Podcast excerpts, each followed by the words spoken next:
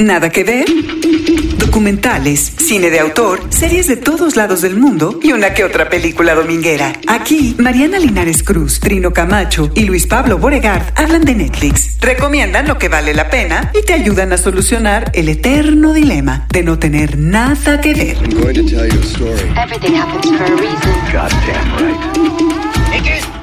Nada que ver, un podcast original de Netflix. Ha llegado la hora de ser prácticos.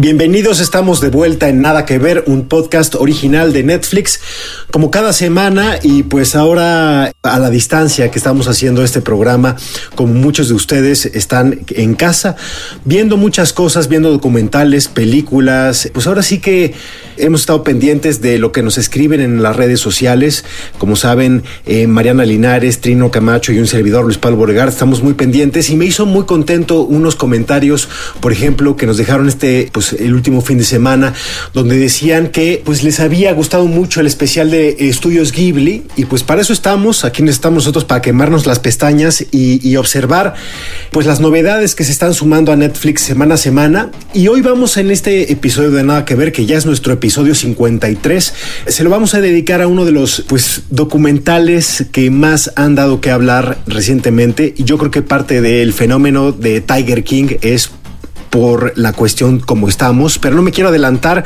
Quiero primero saludar a mi queridísima Mariana Linares. Mariana, ¿cómo estás? Hola Luis Pablo, muy bien, este, feliz de escucharte como cada semana y feliz de poder polemizar, platicar, discutir, compartir sobre este, esta pieza documental.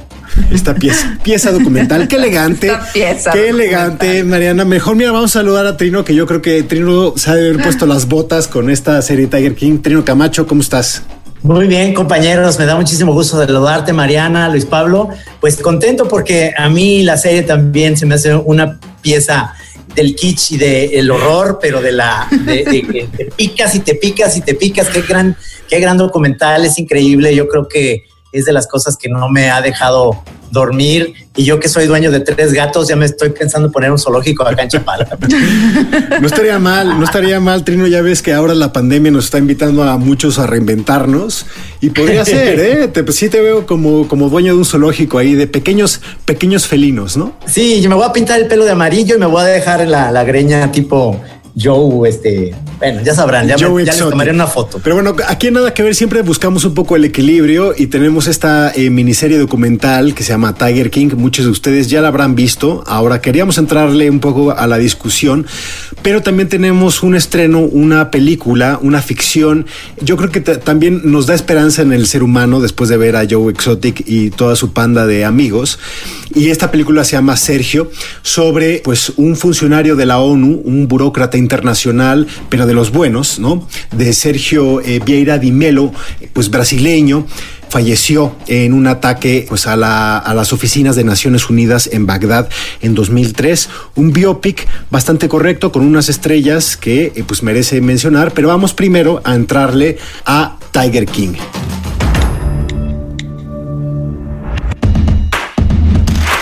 Tiger King, Murder, Mayhem and Madness. En español, Rey Tigre, Asesinato, Violencia y Locura. Miniserie documental con 7 episodios de 45 minutos, estrenada el 20 de marzo 2020. Dirigida por Rebecca Chaiklin y Eric Good y fotografiada por Damian Drake. It's not every day that a zookeeper went to prison for murder for hire. There are more captive tigers in the U.S. than there are in the wild throughout the world. Animal people are nuts, man. They're all crazy. Sigue a Joe Exotic, uno de los personajes más excéntricos que alberga el extrañísimo mundo de los dueños de grandes felinos en los Estados Unidos. Polígamo, homosexual, portador de armas, con corte de pelo ochentero y un zoológico de animales exóticos en Oklahoma. Hoy en día en la cárcel, entre otros crímenes, por intento de homicidio. I'm sure y'all got a story to tell. My name's Joe Exotic and this is Sarge. He was like a mythical character living out in the middle of bumfuck Oklahoma who owned 1,200 tigers and lions and bears and shit. Cada episodio vuelve a la historia más extraordinaria y presenta personajes más extraños los unos que los otros. Y eso ha convertido a esta serie en un fenómeno en la audiencia. Tan es así que se estrenó una especie de spin-off, un octavo episodio intitulado Tiger King y yo, en el que Joel McHale entrevista a varios de los protagonistas para conocer sus reacciones sobre la serie. This is my way of living, and nobody's gonna tell me any other way. What a story. Bueno, pues eh, esta serie Tiger King, que son eh, siete episodios, y hay que decir que nos han dado Netflix gracias al fenómeno que se ha convertido esta serie, pues nos puso una cereza en el pastel a quienes nos clavamos con esta, pues con esta trama un poco estrambótica, bastante exótica, y ya nos ha puesto un octavo episodio. Así que si ustedes vieron los primeros siete, regresen porque el conejo de Pascua les dejó pues 40 minutos más para entender un poco dónde están estos personajes y cómo han manejado pues esta relativa fama que ha hecho con, con sus vidas pues esta, esta, esta miniserie Tiger King. Y a ver, me gustaría escucharlos, Mariana, Trino, sus primeras impresiones de esto. Luis Pablo Trino, esta serie es de las extrañas series que, que vi después de que ya fuera fenómeno. ¿no? La verdad es que cuando apareció en mi posibilidad de dentro de Netflix con el título Rey Tigre, Asesinato, Violencia y Locura, pues dije, no, yo paso inmediatamente. No qué es fresa, algo, qué fresa. No es algo que se me antoje, no es algo que me gusta. La verdad, mi relación con los animales pues es de respeto, eh, lejana, tampoco tengo ninguna mascota aquí en mi casa más que una pequeña tortuga. Y entonces pues ya verdaderamente pasé. Pero pasaron las semanas, pasaron los días y no había manera de no entrarle a esta serie documental debido a todo el fenómeno que se generó después, inclusive ya así nombrándolo como uno de los documentales más importantes de la humanidad. Es, eh, inclusive este, alcancé a leer en algún, en algún tuit y pues ni modo, tuve que verla. Rey Tigre, asesinato, violencia y locura. Y pues así como, así como a miles de espectadores, me enganchó al minuto número cuatro y de pronto ya había visto los siete episodios en una sola sentada, pero no porque me haya gustado, sino al revés, como Trino lo menciona al principio de este episodio, porque es, es de terror, es de terror todos los personajes que aparecen ahí y todas las traiciones y toda la historia, y me parece hasta inclusive los propios directores, la directora y el director, ella se llama Rebecca Chaiklin y él Eric Wood, perversos también, podría decirlo. Mira, eh, yo coincido mucho con lo que dices, Mariana, y la palabra que utilizó Luis Pablo, estrambótico, es exactamente eso. Yo creo que lo que atrapa de esto es lo kitsch, lo estrambótico, esas vidas dedicadas a la preservación de los, de los tigres y además estos animales que son lo más peligroso que existe en este mundo y vemos ahí eh, cómo este, pues tener un zoológico en tu casa, pues no es así, ¿verdad? De que, pues ahí consígame unos 80 tigres, los tienes que alimentar diario, les tienes que dar de tragar, tragan como, pero qué cosa tan espantosa y además una sociedad como la norteamericana tan, ¿qué te puedo decir? En ese sentido, sureña, enferma, este, el uso de las armas, todo lo que odio de los norteamericanos está ahí, ¿me entiendes? O sea, esa cultura trash, este, espantosa, este, pero es lo que es como un imán, entonces no lo puedes parar, no puedes parar porque quieres saber, o sea, no ves en ninguno de los personajes un sesgo de humanismo, de bondad, ni de nada, ¿me entiendes? Exacto. Es algo, es, es algo que me, que me, que me tenía ahí como absorto con la boca abierta. Y este último, como bien lo dice Luis Pablo, este última cereza que nos dan ya actualizada de cómo están ahorita cerrados los zoológicos por el coronavirus y demás, este, da un buen toque a, a, a, a, cerrar muy bien esto. Entonces, sin decir nada de spoilers y demás, creo yo que es una de las series que, que no puedes dejar de ver. Es de las Fuchila que rico o Guacala que rico, porque es de, entra en esa, digamos, división de cosas que dices, ni modo, la tengo que ver y, y vale mucho la pena, la verdad. Totalmente. Y eso a, me, tienen que reconocer un poco que cuando en cuanto salió el tráiler, yo les dije, eh, Mariana, Trino y la producción de, de, nada que ver está de testigo. Les dije, hay que hacer algo con esto porque ya el, el tráiler era lo suficientemente increíble como para que por lo menos le invirtieras algo al primer episodio. Y lo que hace el, el primer episodio de esta, de esta serie son cuarenta y, cuarenta y tantos minutos de decir qué madres estoy viendo? ¿No? Es decir, es un fenómeno de what the fuck que solamente se va extendiendo y alargando durante cada episodio. Además, está también construido que termina como con un cliffhanger o termina cada episodio con un gancho que te hace seguir inmediatamente poniendo el, segundo, ¿no? El segundo y el tercero y el cuarto y el quinto y así hasta, hasta completar los primeros siete de esta primera tanda, un poco para, para, ver en qué, en qué concluye una historia que es completamente demencial, es decir, todos son unos dementes. Cada vez que aparece un personaje en pantalla, pues nadie es normal, o sea, está más loco uno que el otro. Totalmente. Y entonces ahí hacerle una aclaración a la gente que nos está escuchando. No van a ver una serie sobre la conservación de especies animales. No. Van a ver una serie de, eh, de la especie humana en su peor, en su peor elemento, en su peor faceta. Y eso es un poco lo que al final a mí me, desagrada en, en, lo, en la forma y en el fondo de esta serie de Rey Tigre, que lo que importaba que eran los animales, deja de importar en el episodio número 3 y se empieza a alargar, para mi gusto, una trama sí de suspenso, sí criminal, sí este, de gente muy, muy loca, muy perversa también, pero donde, donde todo el tiempo radica la traición. Y ya lo, lo, que quieres ver es al final de del, del séptimo episodio es quién va a traicionar a quién. Y entonces los tigres, pues ya son nada, lo último de lo último, ni siquiera es el escenario importante para esta historia. Y también muchas de las quejas que ha levantado en todo el mundo este documental tiene que ver con eso, que al final del camino no logra darle la importancia a lo importante que es que en Estados Unidos hay alrededor de 5 mil tigres atrapados o en zoológicos o en casas o en algún lugar y en el resto del mundo hay 4.000 en libertad. Y entonces eso siento que se va diluyendo porque pues sí, como dicen ustedes, gana la locura de pues de estas personas, de estos personajes. Sí, sí, sí, yo coincido perfectamente contigo en ese sentido de que eh, todo el tiempo estás viendo en cualquier parte, de cualquier lugar, eh, digamos, que tienen un zoológico, los más importantes, desde el doctor, este Orate que tiene cinco esposas, que es un poco este, ya desquiciado. se llama, Doc Antle, sí. Exactamente. Por supuesto que, que Joe Exotic y, la, y la mujer, esta también que está tremendo su, su, historia con un marido por ahí desaparecido y demás.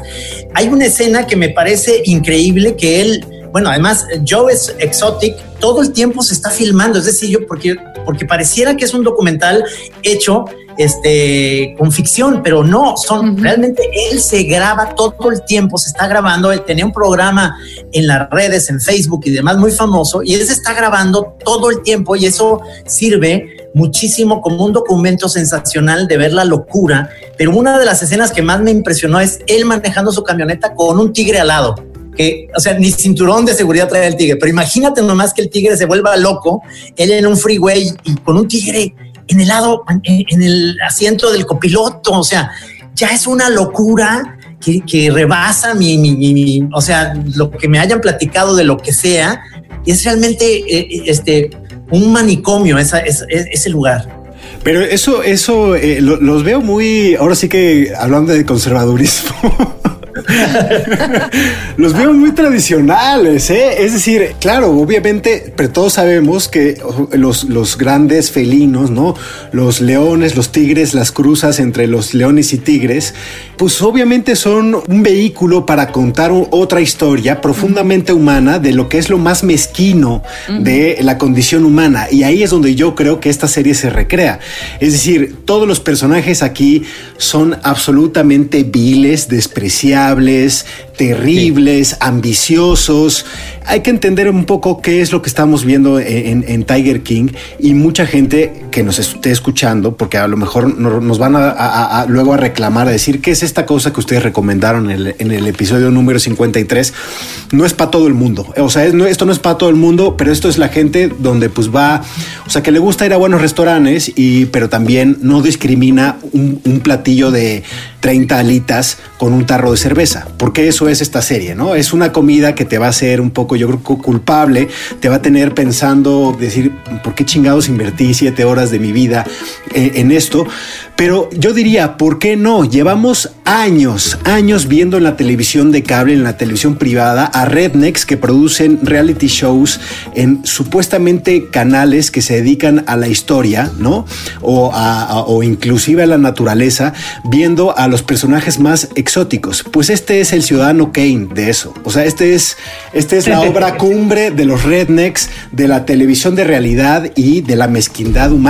O sea, yo creo que por eso es lo que lo hace increíble y sí me sorprende, Mariana, que digas que los directores son perversos. Es decir, yo creo que cualquier director, que en el caso aquí de, Rebecca Chaiklin y de Eric Good, o sea, cualquier director da un brazo izquierdo por tener personajes, encontrar personajes que, como dice Trinos, estuvieron grabando durante horas toda su vida para hacer esto. Es una mina de oro que hay que, obviamente, es un diamante en bruto que hay que ir y encontrarlo. Exactamente, me das la razón, son perversos porque vieron una mina de oro ahí. pero sí, como platicábamos también en este episodio semana a semana, sobre cómo se cuentan las historias, sobre el lenguaje cinematográfico o el lenguaje narrativo, lo que tiene esta serie en esa cancha es un dominio absoluto de toda la historia completa y la posibilidad de irnos entregando así como ahora sí que como, como a tigres que nos van dando pequeños pedacitos de carne eh, durante tantos y tantos y tantos minutos, eh, con una sutileza también, con un dominio del suspenso, que sí les reconozco tanto a Rebecca Chicklin como a Eric Wood. Ahora, Eric Good, que tiene además una fundación que, cuida a las tortugas desde el 2005, también es un personaje distinto, no es un eh, director típico, no es alguien que lleve toda su vida dedicado al cine o a hacer series o al lenguaje cinematográfico. Él es un empresario, él, eh, como ya dijimos, se dedica a cuidar tortugas, pero sus empresas o, su giro, digamos, tiene que ver con eh, clubes nocturnos. Entonces, dentro de este club nocturno, él conoció a Rebecca Chaiklin, que es la otra eh, directora de este documental. Y yo creo que estas personalidades que son atípicas dentro de la industria cinematográfica son las que permiten hacer esas entrevistas, adentrarse de esa manera al zoológico durante tantas horas, lograr que cada uno de los personajes pues confiese con así con una sonrisa gigante en la cara cosas tremendas que hacen. No cualquiera puede hacer esto. No, y, creo que también tiene que ver con el origen de estos directores. Pues Ricardo López Cordero, nuestro compañero que es fan de Tiger King, pues le entró un poco más a esta vida como de amante de los reptiles y de las tortugas de Eric Wood, quien es uno de los codirectores de Tiger King. Insiders, Ricardo López explora el tras bambalinas de Tiger King. Tiger King, la serie documental de Netflix, es un fenómeno por lo inverosímil que parece el submundo de los coleccionistas de felinos gigantes, lo extravagante de sus personajes y los crímenes aparentemente cometidos por algunos de ellos. Lo más notable del documental es la parte criminal, la historia de un asesinato, pero esa historia no fue el enfoque original para los directores. Well, Rich, I've been involved in the exotic animal world since I was a child. Esa es la voz de Eric Wood, uno de los directores, durante una entrevista con Netflix.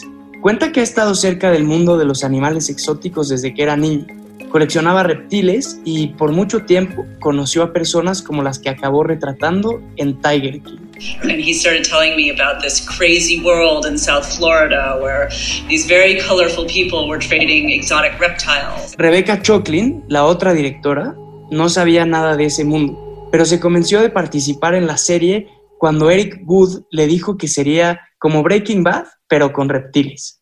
Fueron al sur de Florida para empezar a grabar y en casa de un vendedor de animales exóticos conocieron a un hombre que llevaba un leopardo en la cajuela. America is unusual. You know, you can own an AR-15, you can own basically a machine gun and you could own tigers. Los directores comenzaron a explorar el mundo de los coleccionistas de felinos gigantes y pensaron que el resultado sería más cercano a una exploración sobre la moralidad de tener animales salvajes en cautiverio. No pensaron que terminarían investigando un crimen y que los felinos, coleccionistas y animales serían solo parte de la escenografía. And then to, to have this revelation that Joe, in fact, or allegedly had hired hitmen to kill Carol, you know, that just, you know, put it into the stratosphere. So, I mean, we were, you know, how could you ask for something even crazier? El personaje principal, con sombrero de vaquero, relaciones poliamorosas y armas de fuego de altísimo poder, es Joe Exotic, acusado de ordenar el asesinato de Carol Baskin, una conservacionista. Hey everyone, it's Carol at Big Cat Rescue. Today, Joseph Schreibvogel Maldonado Passage, also known as Joe Exotic, was arrested for seeking to hire someone to murder me. Los directores grabaron estas historias durante cinco años y dicen que se sienten sorprendidos por el nivel de acceso que tuvieron. Eric Wood cuenta que no puede creer que los personajes quisieron seguir grabando y recibiéndolos para más entrevistas. Joe and Carol were quite easy to access, you know, as we began to look into the world of big cats because Carol has this message and she's very on point and she wants to get it out there and she's super calculated and passionate about it. So immediately she was like, great, somebody's doing something about this crisis. La crisis de la que habla la directora es del número de felinos, sobre todo tigres, que viven en cautiverio en los Estados Unidos. Al final, de acuerdo con los directores de Tiger King, una investigación sobre la vida de los felinos en cautiverio se convirtió en la historia humana de una rivalidad que devino en odio, sabotajes, intentos de asesinatos y muchas horas en las cortes de Estados Unidos. Quizá tiene algo de sentido que la serie se hizo tan famosa ahora que somos todos nosotros quienes estamos en cautiverio quería preguntarles un poco por las, las polémicas que han estado saltando en redes sociales en estos días. Quiero preguntarles qué opinan de, por ejemplo, si realmente Carol Baskin, ustedes lo estaban viendo y si Carol Baskin mató a su esposo o no. Mariana. De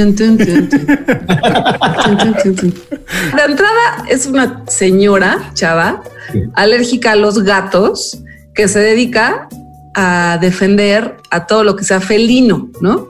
Pero siguiente inciso, es multimillonaria.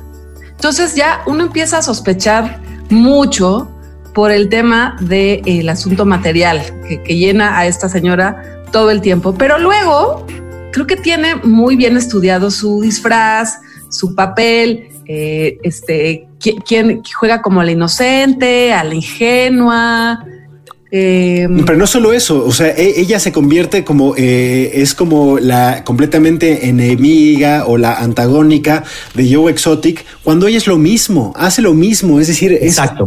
¿Cómo es posible que ella se defienda, o sea, se presente como defensora de la naturaleza? Lo que, te engañan, Luis Pablo. No, no es lo mismo.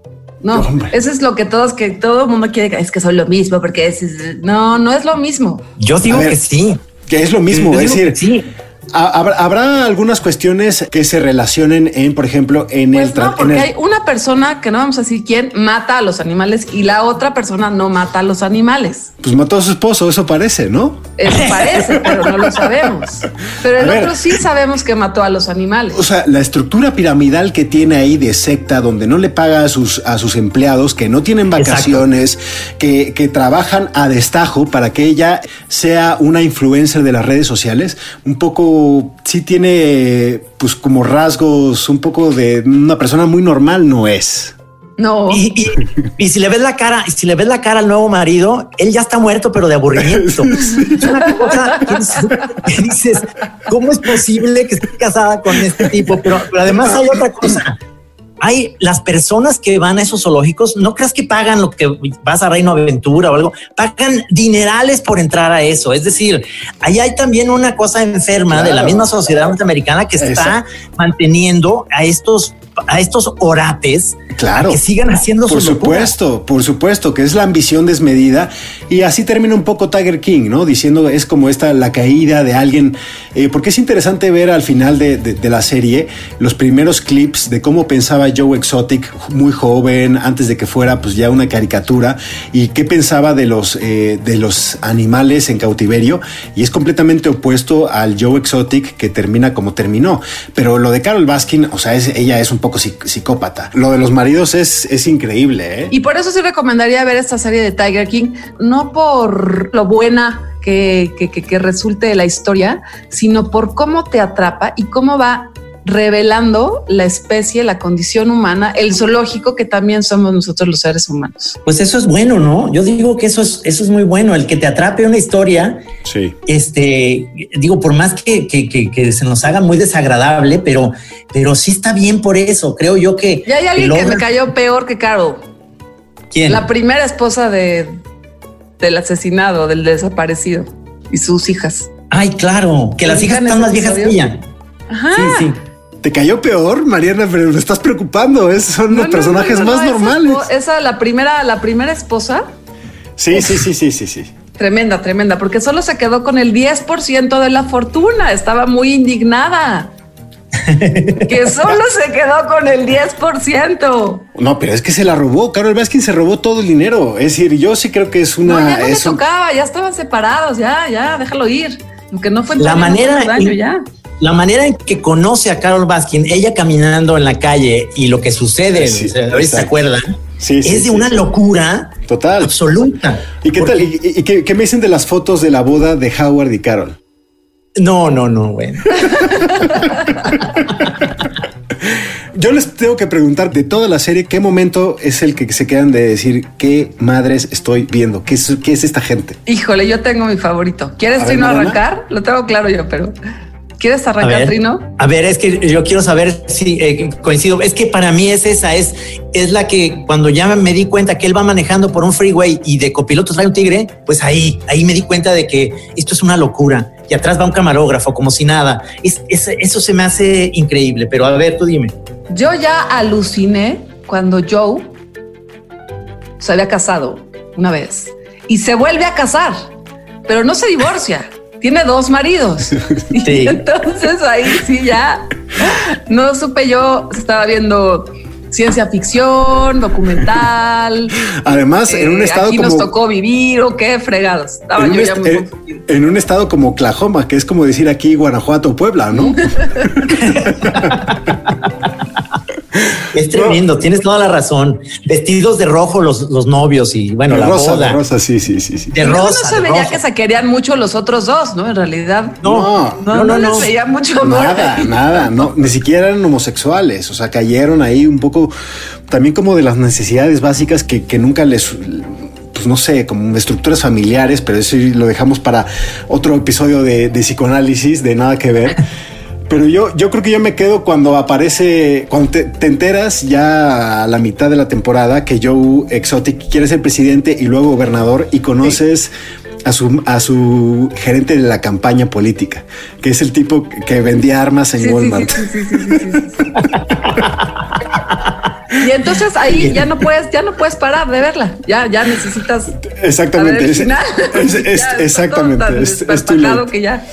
Les quiero compartir para terminar este bloque y hablar un poco de Sergio de la película, eh, un tweet que sacó eh, Bret Easton Ellis, que es este escritor que tiene mucho éxito, bueno, que tuvo mucho éxito y que también es guionista, eh, lo sacó a finales de marzo y dijo, ver Tiger King es como meterse mala cocaína durante seis horas.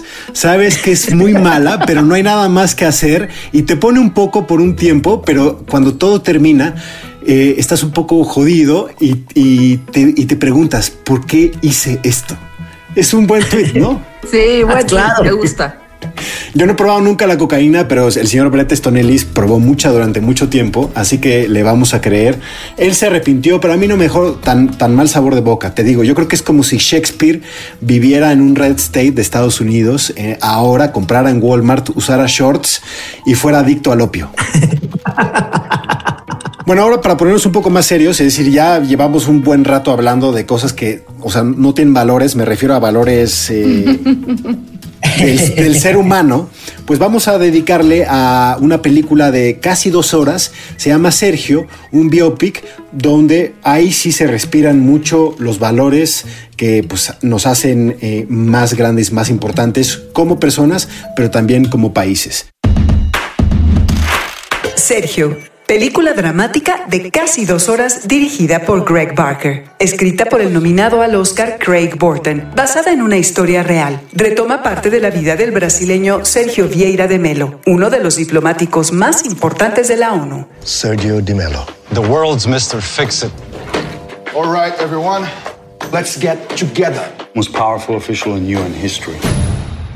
Now the question is, what to do durante su última misión en Bagdad, una bomba derrumba los muros de la sede de la ONU y obliga a Sergio a confrontar sus propias decisiones sobre la ambición, la familia y su capacidad de amar. My work is in the field.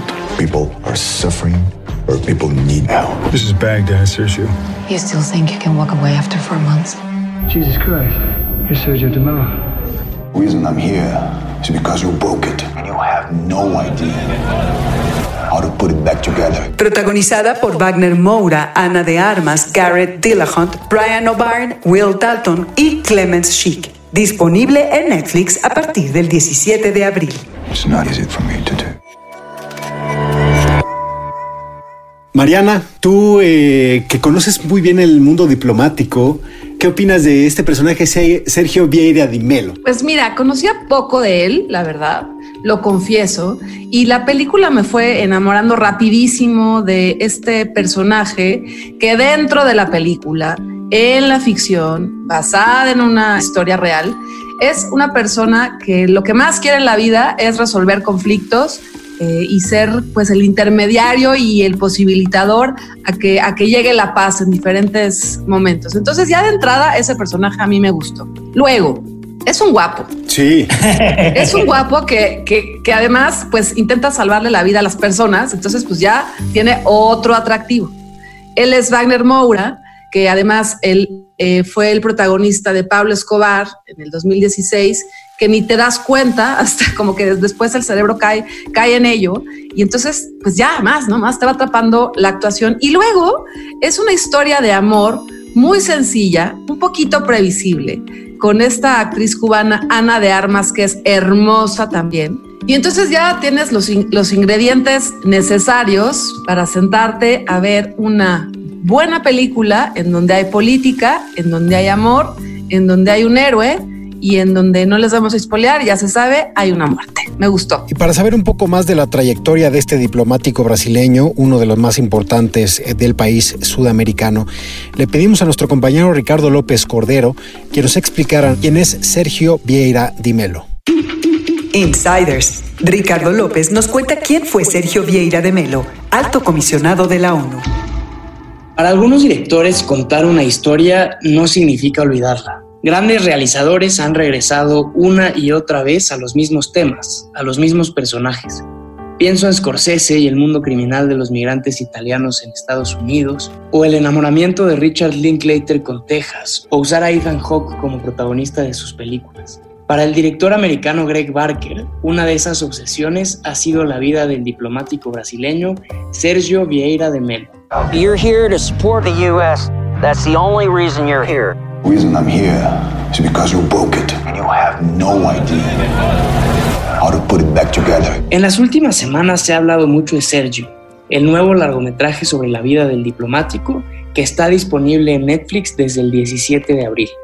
Es una biografía dramatizada, una segunda aproximación a la vida de Vieira de Melo, luego del documental del 2009 que dirigió el mismo director. The international community and indeed the United Nations in particular could not tolerate the continuation of uh, ethnic cleansing. Esa es la voz de Sergio Vieira. Es de una improvisada conferencia de prensa en 1994, justo después de reunirse con Radovan Karadzic, quien entonces era un importante político serbio durante los años de la guerra de Bosnia. Años más tarde fue condenado por crímenes de guerra. Para un diplomático como Sergio Vieira, una reunión así era simplemente parte de su trabajo. He assured us, in fact, that in the last 48 hours, no such expulsions have taken place. Vieira de Melo nació en una familia diplomática brasileña y tuvo una infancia típica para los hijos de embajadores y enviados. Esto es, que creció en distintos países y aprendió distintos idiomas. En 1968, cuando era estudiante en la Sorbonne, en París, participó en las protestas contra el gobierno francés. Un par de años después entró a la Organización de las Naciones Unidas y trabajó ahí hasta su muerte, en el 2003. And I guess what I think is so important about his life is that what we see in his frustrations is, um, and, and what we see in the relative lack of progress in a lot of countries, is how little a guy like him has to work with, how short our attention spans are, how inattentive we are to dignity. Esa es la voz de Samantha Power, una diplomática estadounidense que fue representante de su país ante la ONU por muchos años. Gracias a ella se dio a conocer en el mundo el trabajo y el mito de Sergio Vieira. En un artículo que escribió para la New Yorker, Samantha Power dijo que a Vieira lo describían como un cruce entre James Bond y Robert Kennedy. In the small progress he made, one can get great insight into the kind of guidance we need as we think about making progress in big ways. Power dice que la vida de Sergio Vieira sirve como un ejemplo o una inspiración para lograr más progreso en el ámbito de la cooperación internacional y la promoción de derechos humanos. We must never come with our own models. That is the spirit in which we have organized this meeting is a spirit of independence, of freedom, of debate. Ahí está Vieira otra vez. Es el 2003.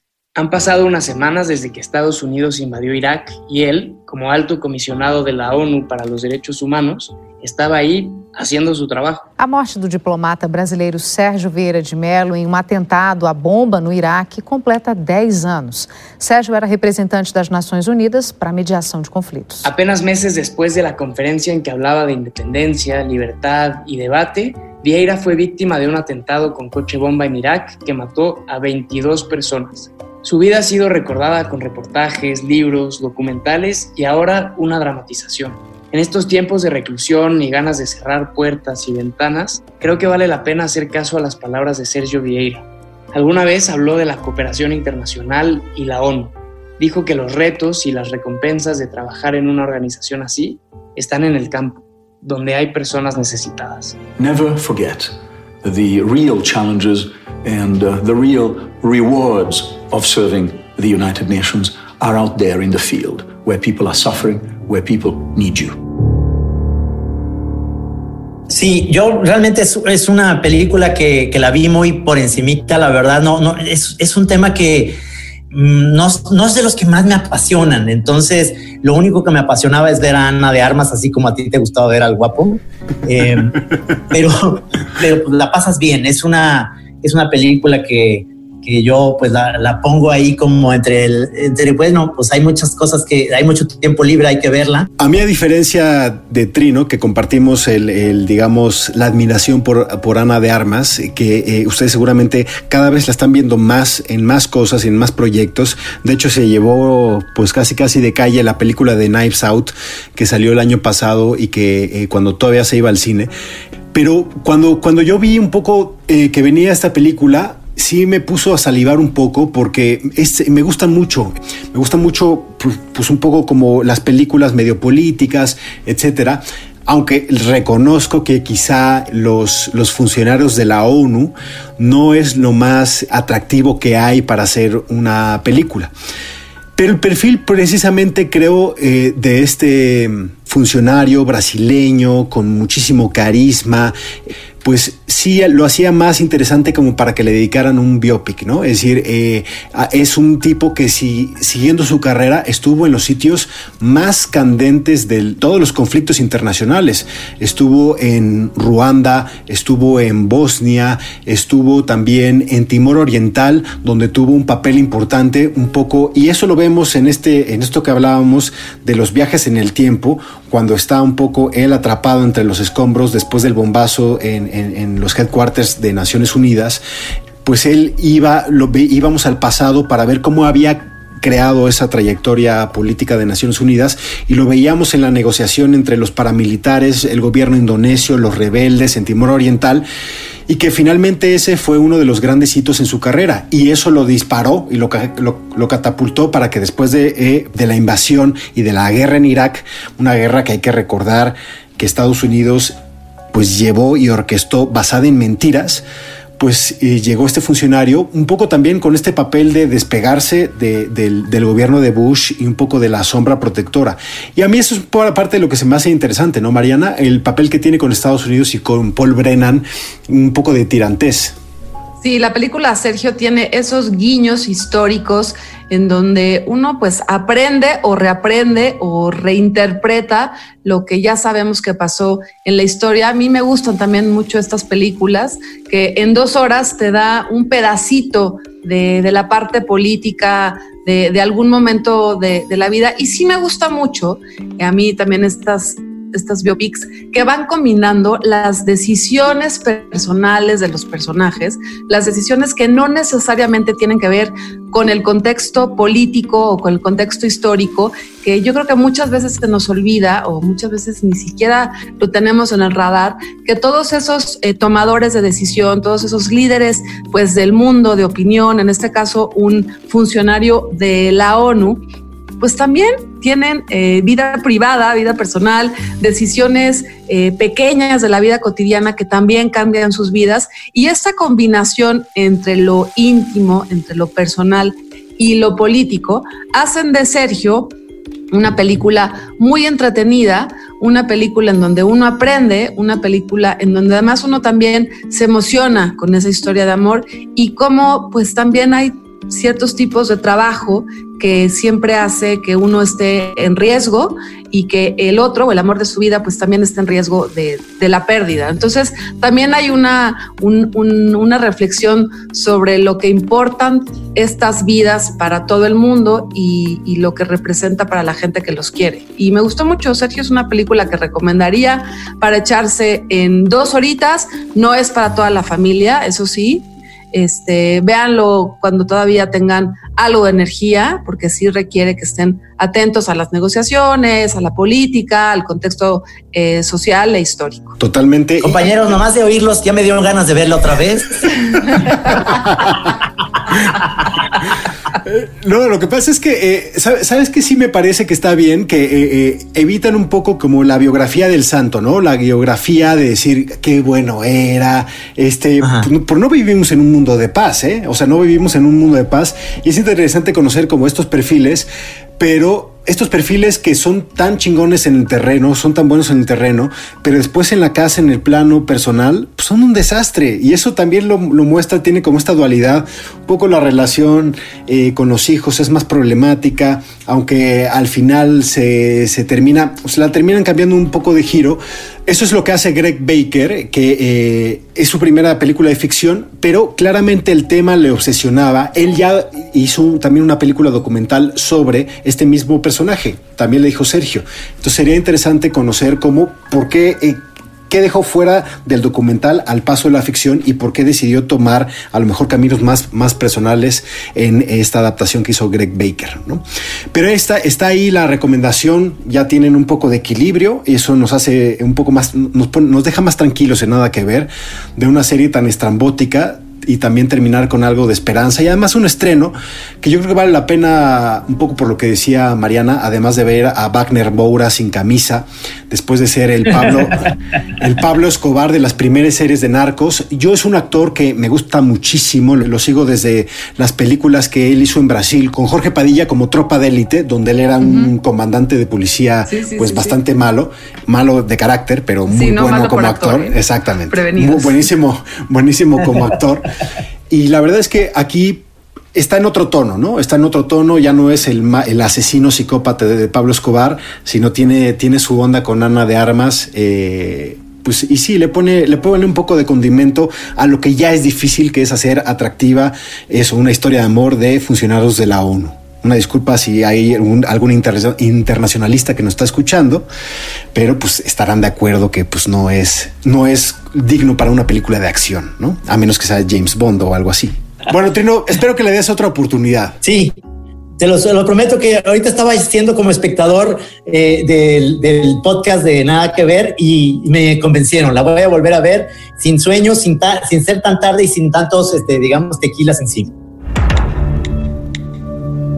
Hasta aquí llegamos en el episodio 53, Mariana. Trino, es un placer eh, escucharlos como hacemos y sin perder la costumbre semana a semana. Sus redes. Arroba Emelinares Cruz en Instagram y en Twitter. ¿Y las tuyas, Trino? El mío es Trino Monero en, Instagram, en Twitter, en Facebook. A mí me pueden leer en arroba Luis Pablo B, esto en Twitter y realmente pues muy, muy contento de, de estar escuchando pues los comentarios que nos dejan uno de ellos eh, de Eduardo que nos dijo desde Durango que le había gustado mucho el especial de Estudios Ghibli y pues ahí estamos a la orden. Ahí está también el de Casa de Papel, creo que también quedó bastante bien y ahí vamos mejorando, la distancia se nos da también. ¿eh? no, los extraño, yo los extraño. Sí, yo también, yo también. Bueno, compañeros, pues nos escuchamos la próxima semana. Eh, un gusto verlos y escucharlos. aquí en Nada que Ver. Cuídense y quédense en casa. Hasta luego. Adiós.